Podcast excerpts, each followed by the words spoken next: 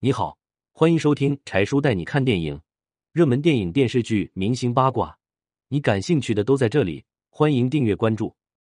二零零九年，文章参演《雪豹》被手雷炸伤，马伊琍怒斥剧组替身呢。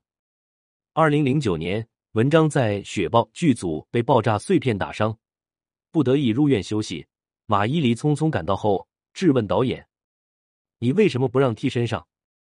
导演陈浩威大气都不敢出，一来确实理亏，二来文章是投资方点名要的男主角，现在文章受了伤，他也只有挨骂的份。在拍《雪豹》之前，制片人张健就找过陈浩威，希望能让张若昀来演周卫国，但投资方点名要文章来演，更表示如果不用文章，这部剧都别拍了。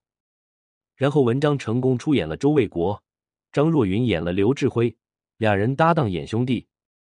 雪豹剧组也很有想法，请来专业的枪械老师、军事老师来教演员们怎么打枪、怎么打手势、怎么应对坦克的攻击。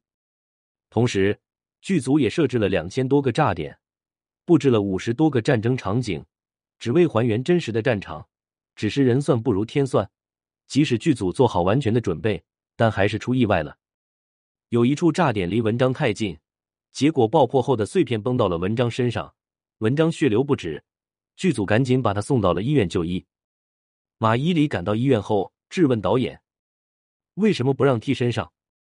文章赶紧说：“是我自己不想用替身，跟导演没关系。替身演员也是人，也会受伤。”文章的回复也很清醒：“我后面这样的戏还有很多，总不能都用替身，我就补一个近景吧，这像话吗？”剧组的严谨，演员的努力。成功塑造出一部好战争剧，《雪豹》播出以后，收视率高涨不下，击败同期播放的所有电视剧。现在提起拍的比较好的战争片，一个是《亮剑》，另一个就是《雪豹》。这两部剧也都被翻拍过不少次，可惜翻拍剧都不能让人满意。